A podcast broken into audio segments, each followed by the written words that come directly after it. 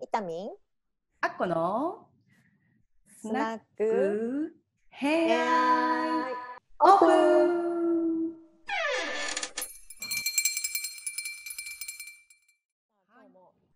いらっしゃいませ。いらっしゃいませー今日もゆっくりしていってくださいね。はーいはいって私がゆっくりするみたいなやで今日は番外編2回目ということで次回お客様も呼んでお話をするんですけれど、今回うんアフタートーク、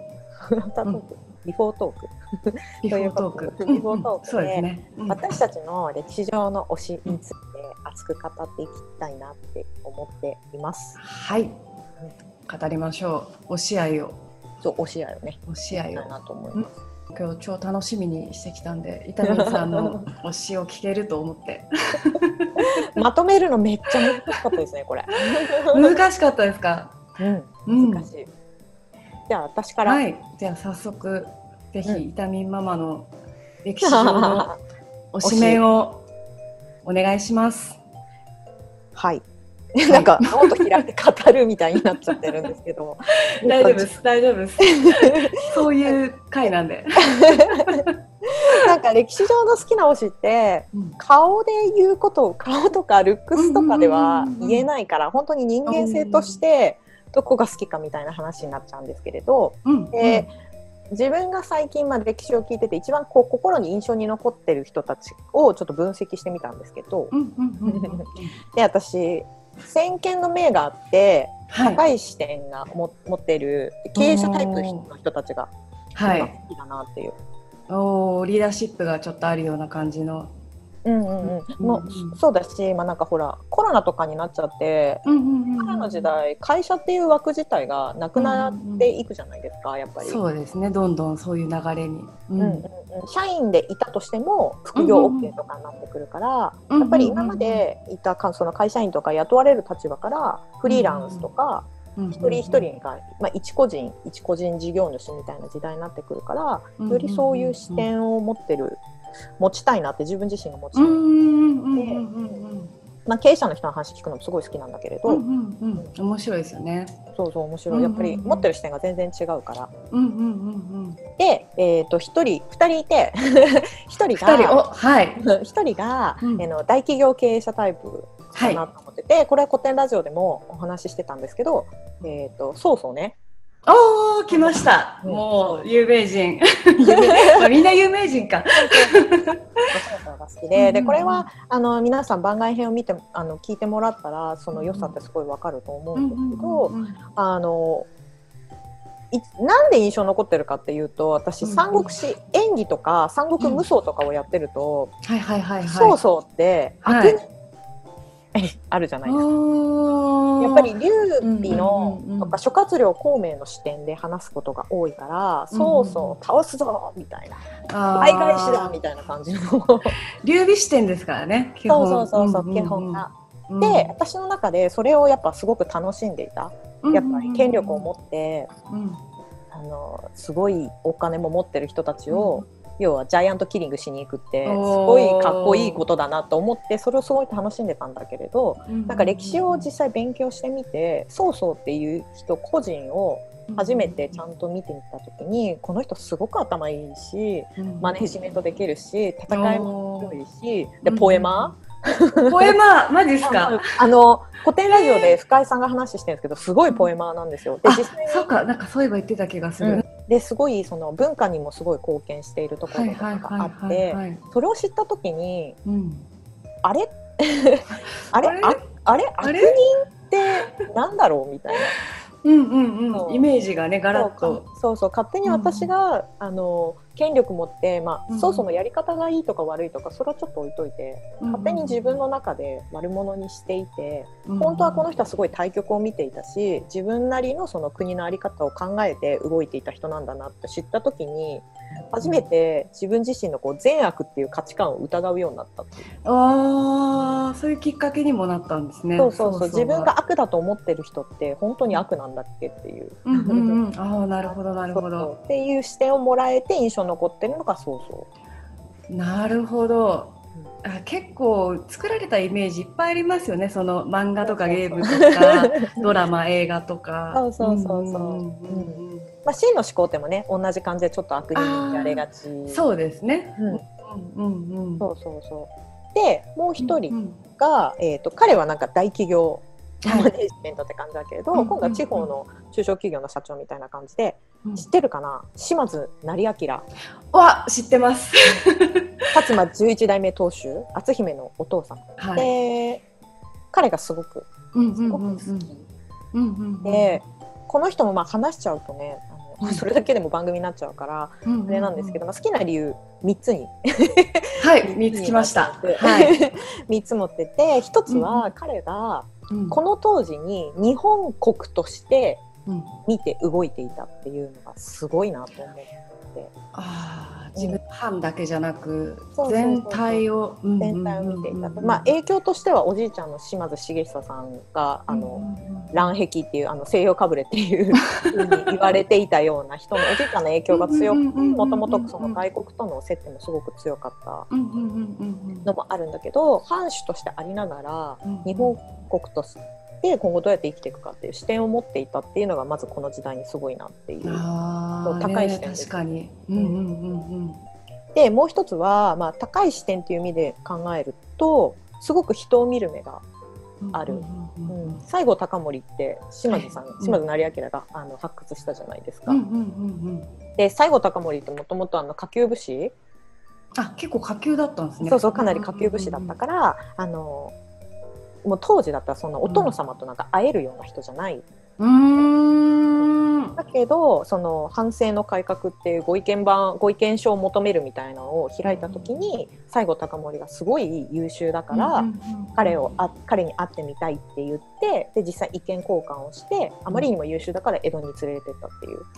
ああ、うん、なるほどなるほど。だから西郷隆盛のその後の人脈を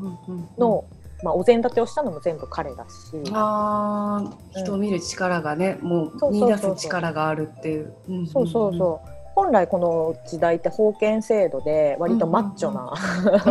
体育会系の時代がすごい時に、うんうん、あえてそういう人種とかを全部こう人人種差別とか、その区別されてる部分を取っ払って、人をそのまま見るっていう力があるのは、私自身もそうしたいなってやっぱ思ってます素敵、うんうん、そうそうあんまりそういうものじゃなくてその付き合っていく人とできればまっすぐ向き合っていきたいなっていう部分もあるけど、なかなかできないじゃないですか。なんかいろんな情報入ってくるとちょっとこう無意識にフィルターがかかっちゃったりしますよね。そうそうそうそう、あとなんかそういうことしたら嫌われるんじゃないかとか、叩かれるんじゃないかとか。なんで？そうそういや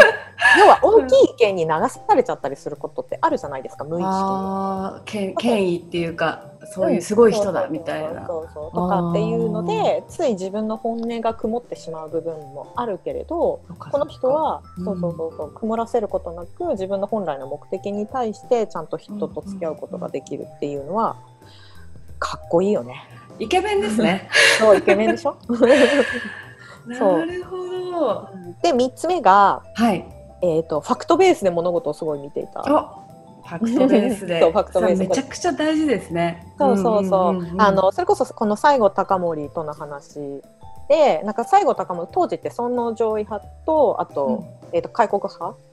で分かれていてで西郷隆盛が、まあ、江戸に出てきてまだ若かったから尊王攘夷派に結構、まあの気持ちが傾倒してた時期だったんだけどその時に彼があの成明が成明はちなみにどっち派でもないのね。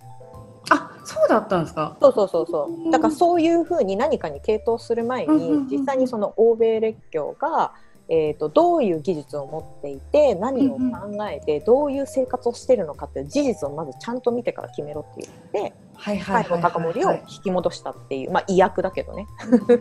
っていう話を聞いた時にもうなんてなんてかっこいいんだろうみたいな。いやいいですね。ちゃんとこう知って相手を知るっていうことの大事さをちゃんと分かってたっていうか。その開開国派っていうことでもなくもしすることになったらね相手を知らないと向こうはどうなってるのかなっていう情報を先にキャッチしてるっていうのもすごいしそうそうそうそうそう、うん、だからすごくその開国あのね、欧米の技術を一番最初に入れて、うん、なんだっけ修正艦事業っていう何でしたっけ日本で最初の蒸気船作ったのも彼だし。そうさっきちょっと職業柄って言ったんですけどあの日本に写真持ち込んだのも彼なんですよね。あそうだよね。そう、うんうん、それであの授業で習って覚えてます。そうそうそうそう。写真館作ったりとか。うんうんうん、だからそういう線形の目がすごくあるのと、うん、ちゃんとまあ要はそんななんか争う前にちゃんと事実を見て、うん、でそこから判断しようっていうのもすごい私自身も大事にしたい。まあ、要は人の意見がたくさん SNS でゴシップ流れてるけど、事実をちゃんと見て私がどう感じるかがやっぱ一番大事じゃないですか。うん、本当そうですね。うん。だからそれをこんなに昔の、昔の方でましてや今よりもすごい権威が狭いろんな縛りがある中でこういうことを行動として起こした人がいるっていうのは自分自身の背中を押してもらえるなっていう。うんいやすごいわかります。もう常にもうやっぱそういう視点でいられる人っていうのは生き延びられますよね生き残れるっていうか必要とされるとかやっぱり自然と。そう、うん、イケメンだよね。イケメンです。そう私の中でのイケメンはそこかなっていう。そうだから島津成明は、うん、まあ幕末って超いっぱいいるんだけどね。そうですね、うん、うん、だけどあえて今回は経営経営者というかその上上に立つ立場の人たちの中であかっこいい。でエピソードを聞くたんびに、うん、うわその人いたら多分好きになる。なんか聞いてたら私もちょっと好きかもって思い始めてきました。成明好きかも。成明超かっこいい。他にもいっぱいエピソードあるんだけど、かっこいいって思う。うんうんうんうん。そう。いいですね。うん、いい男。まあ織田信長もね、先見の目があったんだけど、まあ、織田信長に似てるから、ちょっと一回そこじゃなくて別のところで。はい、わあ、すごいいいエピソード聞けた。なるほど、その二人、島津成明と、そうそう、そうそうですね。うん、そう、経営者の視点で、こういう人いたら価値観が変わるなっていう人と、あとは自分もそういうふうにありたいなっていう二人。にはいました。すごい。じゃあ、いやはい。変わりまして、おさんはい。そうなんですよ。これあのテーマで推しにしようって言った時に私考えたんですけど、うん、はいはいはい。これ今からちょっとすごいこと言うんですけど、うん、なんかこう推しいなかったんですよ考えてみたら。あれ？松陰は？あの誤解読まなくてあれなんですけど、うん、松陰も好きでなんだろうみんな好きなんですけどこの人をずっと好きっていうより私なんかちょっとブームなんですよねその時の。あそうそうだから一過性の推しそう推しだとしても一過性なんでそう。うんでも私もさっきの2人は、今ちょうど考え、うん、そういうふうに考えてる時期だったから今あなるほどなるほどあじゃあよかった、うん、そう感じですね。そうなんです。変わりますよ好みなんて。ですよね。あよかった私だけじゃなかった。人間は波がある生き物だから。よかった。うん、そうそれでちょっと。うん、あの考えてみたときに、私もあの戦後この間の、えーと、ゼロ回であの幕末好きって言ったんですけど同じように春秋戦国時代結構好きで、はいはいはい、幕末と一緒でもうめちゃくちゃ出てくるじゃないですか人が。うん、うん、でやっぱその時にああこの人面白いなとか人間ドラマがすごく起こりやすいから、うん、考えた時にあの百里家を思い出したんですけど、はいはいはい、リベラル扱いで、えーと、深井さんが取り上げてたかな。うん、で彼のことをちょっと調べてたら出てきた、はいうん、あの勃興っていうあ勃興、ね、はい。あわかりますか？王様がいて、あのー、はい。何でしたっけ？都市計画やってたので。あ都市計画。あの大学で、ね、そうですね。都市計画系も、うん、うんうん確かにね切り開いたから、うん、そう。本当はちょっと牧師と悩んだんですけど、うん、ちょっと伊丹さんでも似てるんですけど結構その人の意見をちゃんと聞ける人っていうこととか、うん、あとこれは本当にドシンプルに愛を感じる人ですね。恋愛だからね。そう。なんかもうその恋愛的ってとこもそうだしこう人としてこの人すごいなっていう人をちょっと考えたら、うん、あの僕こすごいっていうのちょっとエピソードいくつか紹介したいんですけど、うん、まあ僕真の王様なんですけど、うん、えーと、衛星のもっと真の始皇帝のもっと前の人ですね、あの自分の馬がいて、はい、その馬がある日食べられちゃってたと。どういうこと？どういうこと？トラとかかな。異民族の人たちがあの王様の馬って知らないで、うん、そういう文化があるからって食べてしまったと、はいはいはい、もうすごいショック受けるんですけどあのもうないものを嘆いてもしょうがないからって言って、うん、あのお咎めしないどころか、うん、あの馬の肉を食べた後はあのちゃんと一緒にお酒を飲まないとお腹かお腹を壊すだからちょっと体に良くないからって言ってお酒を振る舞ったらしいんですね。器だね。そう。もうあの懐広みたいな。いわゆるあのその人たちが実は山の民ってあの楊丹和とかあのキングダムで出てくる、ね、あの人たちなんですけどもうなんていう素敵な王様なんだろうっていうことでそういう感じでこうファンがどんどん増えてくるんですよね。うん、うん、やっぱ人徳王って言われてるだけあって、うん、もう一個なんかもう一個っていうかねエピソードありすぎてめちゃくちゃこれ悩むんですけど。母校が部下を信頼して任せるところがいいよねというエピソードについて語っていますがちょっと長いので割愛。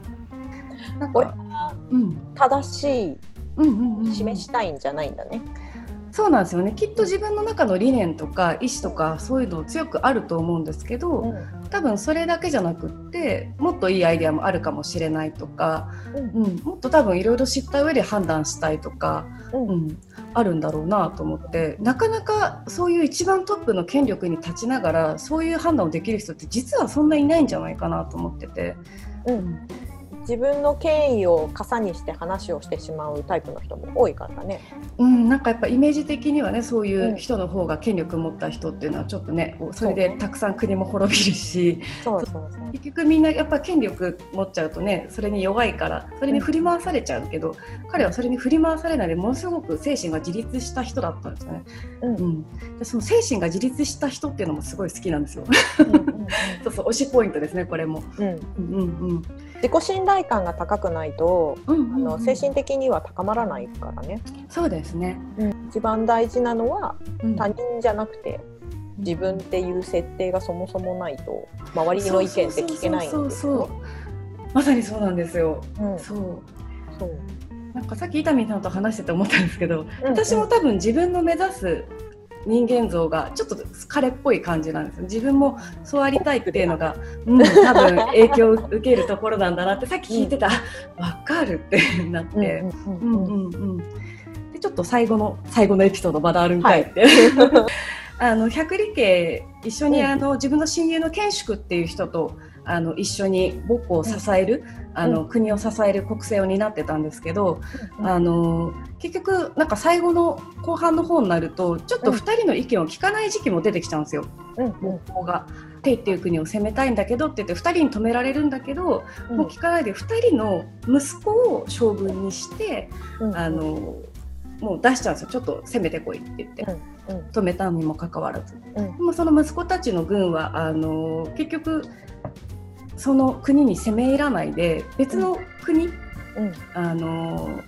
隣の国の属国に攻め入っちゃうんですね。うん。うんうんなんで間違った？そう。間違ったあ間違ったんじゃなくて、うん、あのそうテイっていう国に行こうとしたらそれを気づかれて、うん、あのテイの国から牛を送られたんですよ。あの、うん、攻めない攻めてこないでねってシン、シン来ないでねって、牛もらっちゃったもんで、うん、あこれでちょっと手をね 進行する理由ちょっとなくなっちゃったなってなって、うん、でもこのまま帰るのもねなんだから、うん、あの秦の国の属国の勝か勝っていう国をちょっと攻めようぜって言って、その。その息子2人とプラスもう1人の三将軍で攻めに行っちゃうんですね、はい、でも秦の国って昔からずっと付き合いがねあ新じゃない字が違う新か、うんうんうん、ごめんなさい。隣国の、うん、は怒っちゃうわけですねそれ聞いて、うんうん、うん、で負けちゃうんですよその3人の三将軍が。うん、で囚われちゃって、うん。でもあの殺されようとするところに、あのその隣の国の、えーと王様のお母さんが母校の娘だったんですよ。うんうん、ちょっとややこしいですね。そうそう、真の国の、その、今私が推してる母校の娘だったそれで止めるんですよ。うん、うん、ちょっと待ってくれ。母校がもうめちゃくちゃ、もう今多分ブチギレてめっちゃ恨んでるから、あの、ここで殺さないで、もう国に返して、あの、彼らに、あの、母校に処分してもらおうって言って、それがちゃんと説得が通じて3人は国に帰ってくるんですよね、うん、その後、うん、うん、もう泣きながら出てきたらしくて「ごめん!」って。言った母校が「うん、もう本当ごめん」って言って、あの要は本当だったら自分の言うことを聞かないで勝手に別の国に攻めてしかも負けて帰ってきたからもう殺されてもしょうがないはずなんだけど、自分があの百里慶とその賢淑2人の意見を聞かなかったばかりに、そういうことを起こさせてしまったわけだからもう自分の間違いだったと、うん、だから3人を許すんですね、うんうん、だからもうそのエピソードもやばっと思って。自分の間違いを認められるっていうのがすごいんですよね。特に結構これまあ大きい勝負でくくるのあれなんですけどこう権力持って特に男性だとそれ結構苦手な人多いと思うんですよ自分の間違い認めるって、うん。うん、ごまかしたくなっちゃうから、ね、そうそうそうそう、うん、だなんて器がでかいんやと思ってもう押し押し印をしました。押し半分押しって言って。自分自分の感じてることについて素直、うん。うん、そう。しそれをごまかそうとしていないから、物事に対してまっすぐ受け止められるし、違ってたら違ったんだなっていうふうに受け入れられる。この政治力の、うん、基準がそういう信頼っていうのをすごい自分の中で中心に置いてたんだろうなと思って。自分が信頼できるかとか人からどう信頼してもらえるかとか、うんうんうんうん、自己との対話が深い人だったんだ、ね、そう。そうだと思います。今聞いてる感じだったら、うんどっちかっていうと他人、うん、まあ、要は他人の世間なんて、まあ、要は諸行無常だから流れてしまう けれど、うん、自分の感じてるものだけは絶対正しいじゃない。絶対正しい、それだけは絶対嘘じゃないじゃないですか。そうなんです、うん、私のすごく好きな漫画の一節で「あなたの感じてることだけはあなたのものだから私には何もできない」っていうセリフああ名言、うん、異国異国日記って漫画なんですよね。ね よければそうそう。それに言っててそれがすごく大事？で結構忘れがちじゃないですか、そういうことって。今の現代なんかそれを聞いててその時代にすごく、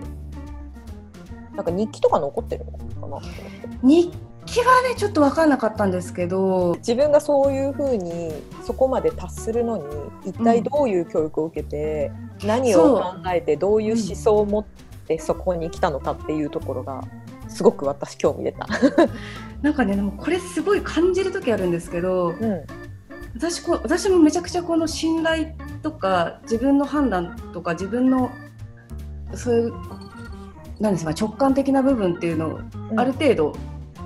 信頼しようと思っててもちろん間違える時あるから間違えた時は間違えたと思うんですけど、うんうん、これ多分周りにそういう人が多かったんじゃないかなって気がするんですよね基本的に。うん、ね、あのもちろんそのどういう育てられ方をしたとかっていうのは絶対にあると思うんですけど、うん、多分そういう人たちが脈々とつないできたものが最後真の始皇帝最後最初なんですけど 真の始皇帝まで行ったっていうのがなんかすごく納得できるっていうかこの時代にこういう人がいてそのさっき言ってた島津さんもそうなんですけどあの東洋いろんな人物を登用するっていうのもこの人がすごい先駆けだったんですよね、シーンでは。それがねつながってて賞をな、ね、登用したりとか、最終的にね始皇帝まで行ったから、だからやっぱりそういうマインドを持ってる人がいてその背中を見てきたのかなっていう気はすごいしますね。うん、どこで本当にそうやってつながっていくのか、うん、ね、つながりね、興味が今湧いたっていう。うんうんうんうんということで、はい、ここで話をぶった切ってしまって申し訳ないんですけれど、はい、お時間語り語りすぎました。そうそうそうそう。とりあえず、はい、多分私たち二人好きなのは、うん、自分を大事にしてる人かなって。間違いないです。うん、それが推しメンイケメンです。今思うこの瞬間の推しメンでイケメンかなはい、そういう話になりました。ってい。う、次のゲスト会も楽しみですね。そうですね、うん、本当に次のゲスト会もどんな話が聞けるかなっていうことで、次回もぜひ楽しみにしていてください。聞いてください。